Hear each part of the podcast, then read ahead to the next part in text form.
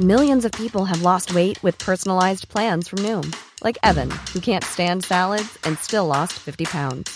Salads, generally, for most people, are the easy button, right? For me, that wasn't an option. I never really was a salad guy. That's just not who I am. But Noom worked for me. Get your personalized plan today at Noom.com. Real Noom user compensated to provide their story. In four weeks, the typical Noom user can expect to lose one to two pounds per week. Individual results may vary. Es hat mir sogar, das muss ich, das heißt mir sogar, es hat durchaus Oh, auch mir im in einer großen Phase. Schmiel. Ich möchte auch demnächst in der nächsten Podcast-Folge so angesprochen werden. Der große Hallo, Schmiel. großer Schmiel. Scheiß auf den großen Brockhaus. Psychohex. Leichter durchs Leben. Mit Claudia Konrad und Rolf Schmiel. Herzlich willkommen und zack, schon wieder eine neue Folge Psychohex. Es ist verrückt. Wir feiern das sehr, dass ihr äh, so zahlreich da seid und die Community wächst und wächst. Das macht Laune, richtig klasse. Wir freuen uns auch immer, wenn ihr uns direkt schreibt. Das geht per Mail an podcast.psychohex.de und dahin hat auch Anja geschrieben Folgendes. Ach so, Rolf ist ja auch noch da. Rolf, ich grüße dich. Ja. Da war doch was. Hallöchen, nee, ist schon okay. Ich glaube, es tut den Hörern total gut, mal nur deine zauberhafte Stimme zu hören, weil, weil ich rede ja immer so viel und ich höre dir so gern Mein zu. Gott, was. Ihr, ihr kennt ihn ja inzwischen und ihr könnt das einordnen. Ich sag da gar nichts mehr zu. So, also äh, kommen wir zu der Nachricht, die, äh, die Anja uns äh, geschrieben hat. Ganz kurz noch, ganz kurz noch. Es gibt in meinem Freundeskreis wird das Wort Schleimen durch Schmielen ersetzt. Das heißt also, deshalb habt ihr ungefähr eine Vorstellung. wiederum, was so in ihr kennt Leben ihn ja abgeht. inzwischen. Ich Jetzt, sag Claudia, nix. Du machst das toll. Nun aber zur Nachricht von Anja, denn es soll ja hier um euch gehen. Sie schreibt uns Folgendes. Gerne würde ich verstehen, warum ich zu viel persönlich nehme und vor allem, wie komme ich da wieder raus? Drei Fragezeichen. Weit unten, also tief in ihr drin, ist Anja irgendwie klar, dass es häufig gar nichts mit mir zu tun hat, aber ich fühle das nicht wirklich. Im Internet hat Anja gelesen, dass dieses persönlich nehmen was mit geringem Selbstwertgefühl zu tun hat, aber auch das erschließt sich mir nicht wirklich, schreibt sie, denn ich empfinde meinen inneren Kompass als wertvoll und schon ziemlich auf die richtige Richtung eingestellt. Um Unterstützung und Tipps bittet euch Anja. Rolf, jetzt gleich mal, bevor du äh, Anja einen Rat gibst. Sie schreibt da Selbstwertgefühl, aber sie empfindet ihren inneren Kompass als wertvoll. Sind das nicht zwei völlig verschiedene Sachen? Oh, das hast du schon alles verraten. Nur weil Wir du so schneiden schlau das raus, bist. nein, nein, natürlich nicht. Nein, es ist, man, man sieht ja einfach, jeder wächst bei dem Psychohex mit. Auch Düt, Claudia, düt, düt, Entschuldigung. düt. So, also. Nein, du hast es vollkommen richtig auf Anhieb erkannt. Zwischen dem Selbstwert, das in eine, eine frühkindliche Prägung hat und dort beginnt und in den ersten vier Jahren bis zur Kindergartenzeit die stärkste Prägung erfährt, ist völlig losgelöst davon, dass man weiß, was man im Leben will, dass man vielleicht sogar eine hohe Selbstwirksamkeitsüberzeugung hat, dass man weiß, dass man eine Menge gut kann. Trotzdem gibt es Menschen, die tief in ihrem Inneren wirklich, ja, ich nenne es jetzt mal ein bisschen zerrüttet sind, ohne sich dessen bewusst zu sein, aber immer wieder im Alltag Hinweise bekommen, dass da noch ein bisschen Arbeit ist. Sag das bitte nochmal. Wann äh, ist diese Phase, wo sich das Selbstwertgefühl so prägt? Also das Selbstwertgefühl, der Selbstwert wird extrem, also sozusagen von der Geburt an bis zur Kindergartenzeit sehr stark geprägt. Das ist die intensivste Prägung. Dann gibt es noch mal eine hochintensive Prägung rund um die Pubertät in der sogenannten Adoleszenz, weil wir uns dort zum ersten Mal in der Welt der Erwachsenenspiele ausprobieren. Wer da frühzeitig sehr frustrierende Erlebnisse hatte, gekoppelt mit schwer negativ geprägten Momenten in der frühen Kindheit, der hat's hinter echt schwer. Der kann trotzdem Professor für Mathematik sein, einen Nobelpreis gewinnen. Wenn er alleine mit sich ist, ist er manchmal ein echtes Häufchen Elend. Anja, die gerade zuhört und alle anderen, die äh, damit auch einen Struggle haben mit diesem Thema, können jetzt gerade selber so ein bisschen zurücklaufen in ihrem Leben und mal gucken, wo da so äh, ein paar Türen aufmachen und da mal kurz eben reinschauen, wie es da so war. Weil das heißt ja dann schon, dass wir Eltern eine ganze Menge dazu beitragen, wie gut unsere Kinder, also wie die sich selbst wahrnehmen. Ja, ja, natürlich tragen wir dazu ganz viel bei, aber wir machen das, was wir meistens schlecht machen, nicht aus schlechter Absicht. Mhm. Sondern vieles gelingt uns nicht. Also ich habe jahrelang mit mir und meinem kleinen Leben auch sehr zu kämpfen gehabt, weil mir eine entscheidende Stelle meiner frühen kindlichen Prägung nicht bewusst war. Ich weiß nicht, ob ich es hier schon mal erzählt habe. Ich hatte als Neugeborenes in den ersten paar Wochen einen schweren Hautausschlag und konnte nicht aufgrund dessen bei meiner Mama groß werden. Was? Ich war in den ersten sechs, acht Wochen allein gelassen. Oh. Und als meine Mutter mich dann abholte, habe ich total gefremdelt, weil ich diese Person ja gar nicht kannte. Und deshalb war eine bestimmte Form der Prägung des Urvertrauens ab der ersten Lebensphase zutiefst erschüttert.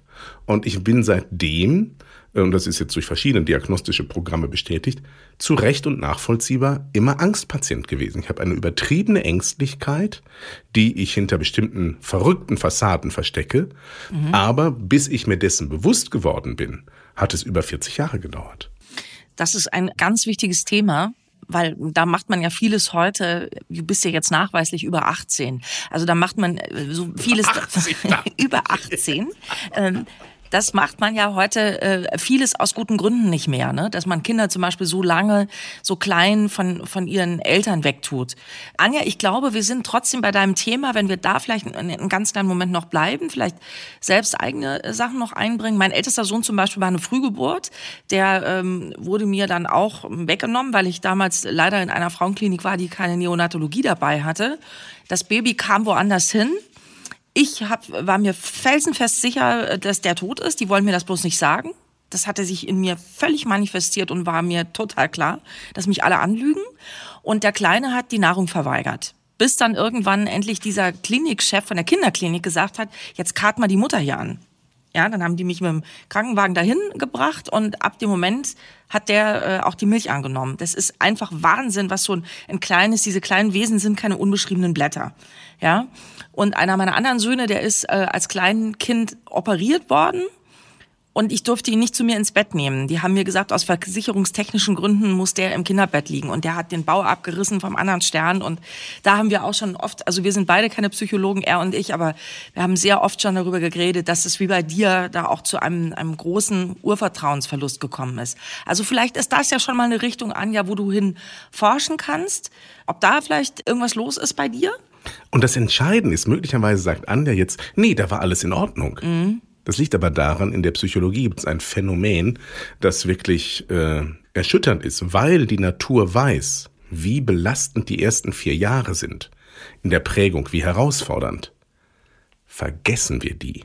Das sind die sogenannten magischen vier Jahre. Wir haben kaum Erinnerung zurück in eine Zeit, in der wir deutlich jünger waren als Vier.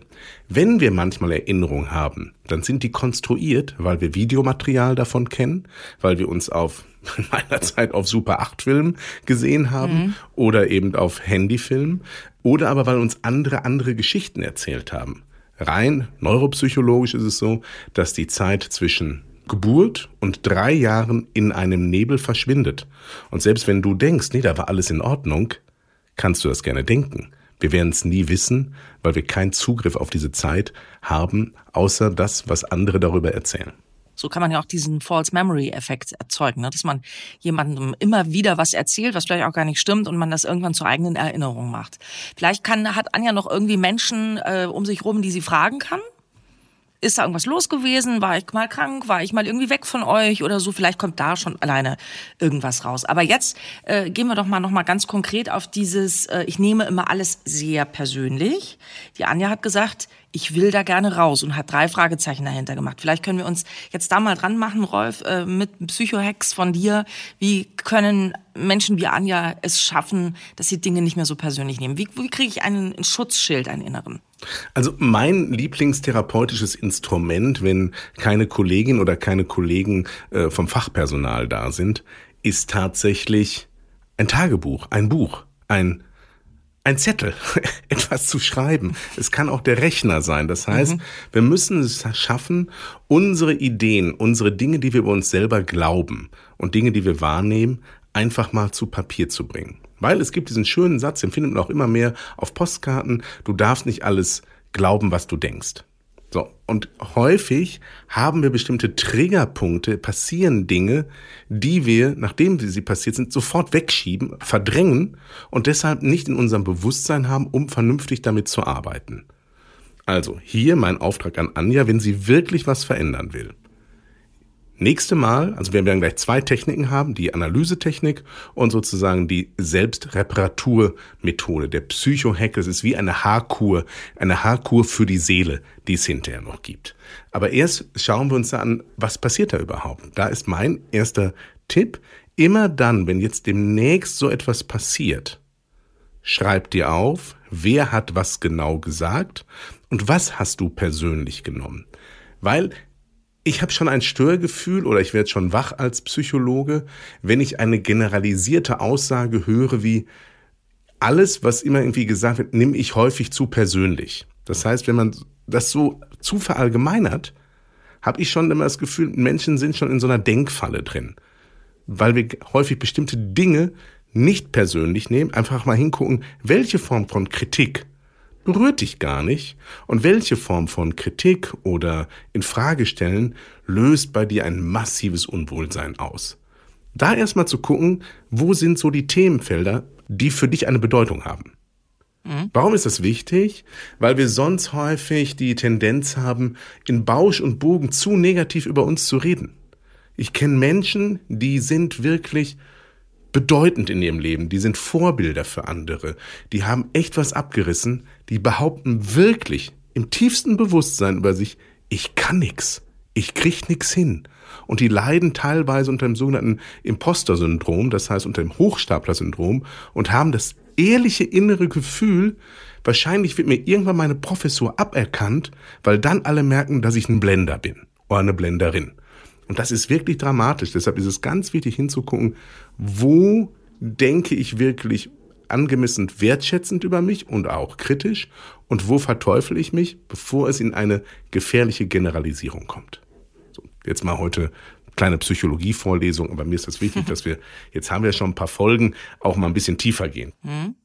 Diese Analysearbeit hilft einem, und das ist ja die Idee vom Psychohex, sich selbst besser zu verstehen und auch Fehleinschätzungen über sich auf die Schliche zu kommen. Das ist sozusagen, also ich weiß, Claudia, für dich als sehr pragmatische Persönlichkeit ist das jetzt so eine Nummer, wo du denkst, ah, das, was soll das bringen? Ich bin davon überzeugt, dass wenn wir zu sehr in den Denkschleifen bleiben, solange wir im Kopf bleiben und es nicht aus dem Kopf auf den Rechner bekommen oder aufs Papier, verlieren wir uns in unseren Glaubenssätzen über uns, die häufig leider eher destruktiven Charakter haben. I'm Sandra, and I'm just the professional your small business was looking for. But you didn't hire me because you didn't use LinkedIn jobs. LinkedIn has professionals you can't find anywhere else, including those who aren't actively looking for a new job but might be open to the perfect role, like me.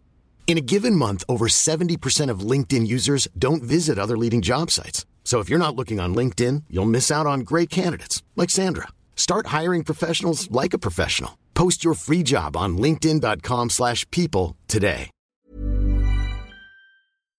Das ist natürlich eine komplette Unterstellung, dass ich das denke. Aber äh, ich fasse nochmal zusammen. Also wir sind im, im Analysemoment jetzt da. Wir schreiben uns auf, wo triggert mich diese Kritik an mir selber äh, am meisten. Also zum Beispiel, wenn ich sage, ähm, der Chef, die Chefin kritisiert mich im Job und ich bin am Boden zerstört. Das ist zum, wäre zum Beispiel ein Bereich, wo ich dann nicht deutlich unterscheiden kann zwischen der Frau, die den Job macht und dem Menschen. Dass ich also sage, wenn die mir zum Beispiel sagen, du redest immer viel zu schnell in deiner Sendung, dass ich dann irgendwie sagen, die hassen mich, die finden mich scheiße, die wollen mich eigentlich loswerden. Stattdessen sagen sie mir einfach nur, du redest viel zu schnell in deiner Sendung. Richtig. Möglicherweise. Äh, und das einfach mal hinzuschauen, was wurde wirklich gesagt. Mhm. Und dann gegebenenfalls, ich glaube, Therapeuten sind sehr wertvoll, gute Freunde sind noch deutlich wertvoller sich einfach mal die Sätze anzugucken, was wurde wirklich über mich gesagt und was denke ich deshalb. Also diese, danke, dass du da bist, Claudia. Also das Übersetzen des Psychologen, du bist wirklich eine begnadete Psychologenübersetzer. Also ich bin Menschenübersetzer, du machst den Rest. Das ist super. Also dieser Moment ist unglaublich wichtig. Und es gibt einen wunderbaren äh, Social-Media-Clip von meinem äh, Speaker-Kollegen Geron Jörn. Der nimmt einen 50-Euro-Schein und zerknüttelt den und fragt, wie viel ist der noch wert? Alle sagen 50 Euro. Er tritt auf den rum und fragt, wie viel ist der wert? 50 Euro. Und er spuckt auf den drauf und er sagt, egal was mit dem Schein passiert, er ist immer 50 Euro wert. Und egal was andere mit dir machen, es hat keinen Einfluss auf deinen Wert.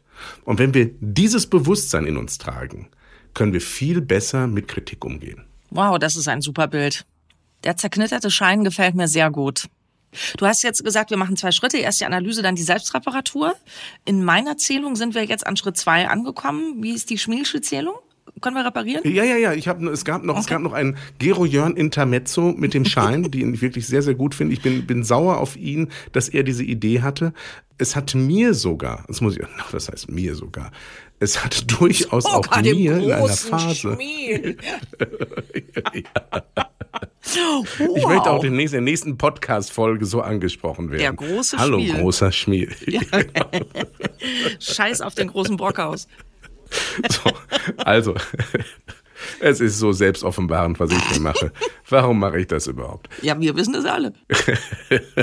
also, wa warum finde ich diese Idee von Gerion so gut? Weil es hilft einem wirklich. Es gibt manchmal Lebensphasen. Da ist wirklich mal vorübergehend, auch wenn ich die Grundhaltung habe, das Leben ist neutral, es ist auf sozusagen, es ist niemals gegen uns. Es gibt Phasen, da kriegst du so einen Sturm ins Gesicht gepustet. Und nicht nur aus einer Richtung.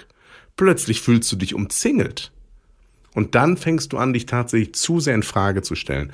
Und wenn du dann in so eine Abwärtsspirale kommst, dann fehlt dir die Kraft, gegen diese, ja, Wirkung von außen gegenzuhalten. Und dann habe ich mir immer wieder dieses Bild vor Augen geführt, egal was andere sagen, egal wie sie dich behandeln, du bist wertvoll. Ein kleiner Twist nochmal, bevor wir jetzt wirklich zu dieser Selbstreparatur kommen. Vielleicht ist das auch äh, hilfreich für euch und für, für das, was Anja sagt. Du hast gerade gesagt, wenn der Wind aus tausend Richtungen kommt und dann kann man schon mal irgendwie in die Knie gehen. Ich hatte gestern, äh, war gestern äh, auf einem Fest, habe ich mich mit einer Frau unterhalten, die, äh, der Mann ist ein Pflegefall und so. Und die hat echt auch einiges schon erlebt und bei mir war ja auch nicht alles so mega. Und da haben wir aber beide festgestellt, es gibt zwei Möglichkeiten. Entweder du kommst in diese Leidensschleife oder aber, und das werden alle, die schon ein paar Dinge so erlebt haben, man kriegt auch eine Katastrophenroutine.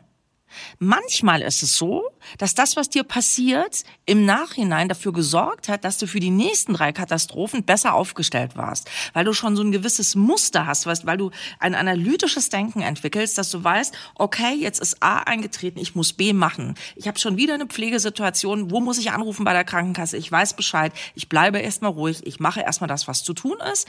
Dann kümmern wir uns alles, alles mal erstmal auf Sicht fahren, nicht immer äh, in den Hubschrauber steigen und die Katastrophe von oben beschauen, sondern äh, Gummistiefel anziehen und durchlaufen. Also diese Routine im, äh, im, im Gegenwind ertragen hat was für sich. Und ich finde, allein das schon mal sich selbst zu sagen, dass man sagt, ich bin inzwischen gut darin, auszuhalten und zu managen, das hat auch was und wäre der Gegenentwurf zur Leidensspirale.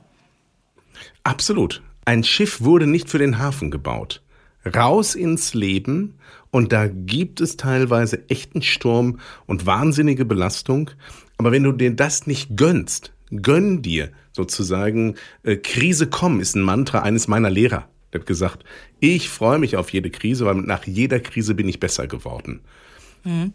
Ich freue mich nicht auf jede Krise, aber ich habe mich daran gewöhnt, dass sie sehr häufig in mein Leben hineinkommen, weil sie einfach zum Spiel dazugehören. Sie sind Teil des Lebensspiels so wie Wellen und Wind dazugehören, wenn man irgendwie Fischer in der Nordsee ist. Und deshalb raus in die See, du wirst besser, wenn du Sturm erlebt hast. Ihr kennt diese Aufstellkalender mit den Sprüchen drauf, wo auf der einen Seite ist eine Orchidee und auf der anderen Seite sind die Sprüche von Rolf. Das, das, das nächste Geschäftsmodell hier. Ja, aber, aber da war keine Orchidee drauf, sondern da ist so eine Nordseeszene mit so einer Welle und so einem Leuchtturm. Kutter. Ein so Leuchtturm. Ein, ein Leuchtturm. Ja, genau. Ja, aber selbstverständlich. aber ich, ich kann dir eins sagen, Claudia, jetzt sind wir ja unter uns, es hört ja keiner zu. Mhm. Es gibt, Hallo? Es, ich hoffe, es hören Millionen zu. Ich habe mich in meinem leben. Und es gab wirklich ganz bittere Phasen, wo ich nicht wusste, wie ich meine Miete zahlen soll. Kurz vor der Insolvenz. Meine Partnerin war schwanger. Ich wusste nicht, wie es weitergehen soll. Mein Vater lag im Sterben. Also so richtig, von allen Seiten kam es. Haben mir manchmal wirklich Kalenderblattsprüche den Arsch gerettet. Mhm. So die Tageslosung. Das klingt wirklich, wenn du gar nichts hast Lass andere ruhig darüber lachen, dass du so Fan von irgendwelchen Kalenderblattsprüchen bist. Was heilt, hat recht. Das heißt also in dem Moment, wo es funktioniert, nicht das äh, sozusagen, das ist intellektuell nicht wertvoll. Mag sein. Aber wenn es dir gut tut, nutze es also ich, ich oute mich ja jetzt, ich habe die Dinger auch da rumstehen. Ich habe oben im Bad auch einen. Mir ist, bei mir ist es genauso. Allein, dass ich schon beim Zähneputzen äh, manchmal darüber nachdenke, was da steht. Ja, und aufgeklappt habe ich es an der Stelle. Der Weg nach oben oder über Hindernisse ist manchmal wahnsinnig mühsam, aber der Ausblick von oben entschädigt. Das habe ich mal aufgeklappt gelassen. Von daher, also äh, Beschreib da bin die ich Zusammenarbeit mit mir. Schon wieder die System Crime.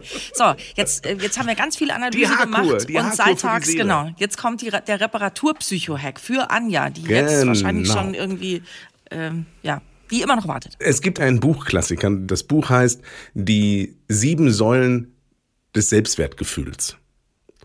Dieser Klassiker hat eine einzige Technik, die auf 300 Seiten erläutert wird.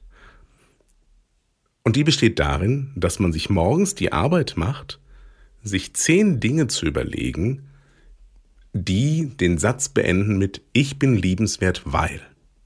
Und das ist echt anstrengend. Als ich mit dieser Übung vor Jahren begonnen habe, wusste ich nicht mal eine Antwort. So geschreddert war meine Seele in der Zeit weil ich dachte, warum soll ich liebenswert sein? Also ich, äh, da war ich noch deutlich jünger, ich konnte dir erklären, warum ich vielleicht begehrenswert wäre. Aber liebenswert, das war so weit weg von mir. Und dann habe ich mir sozusagen in meiner Hilflosigkeit einen Freund gesucht und habe gesagt, sag mal, hast du eine Antwort auf die Idee, was liebenswert an mir ist? Und dann sagte er, sag mal, willst du mich verarschen?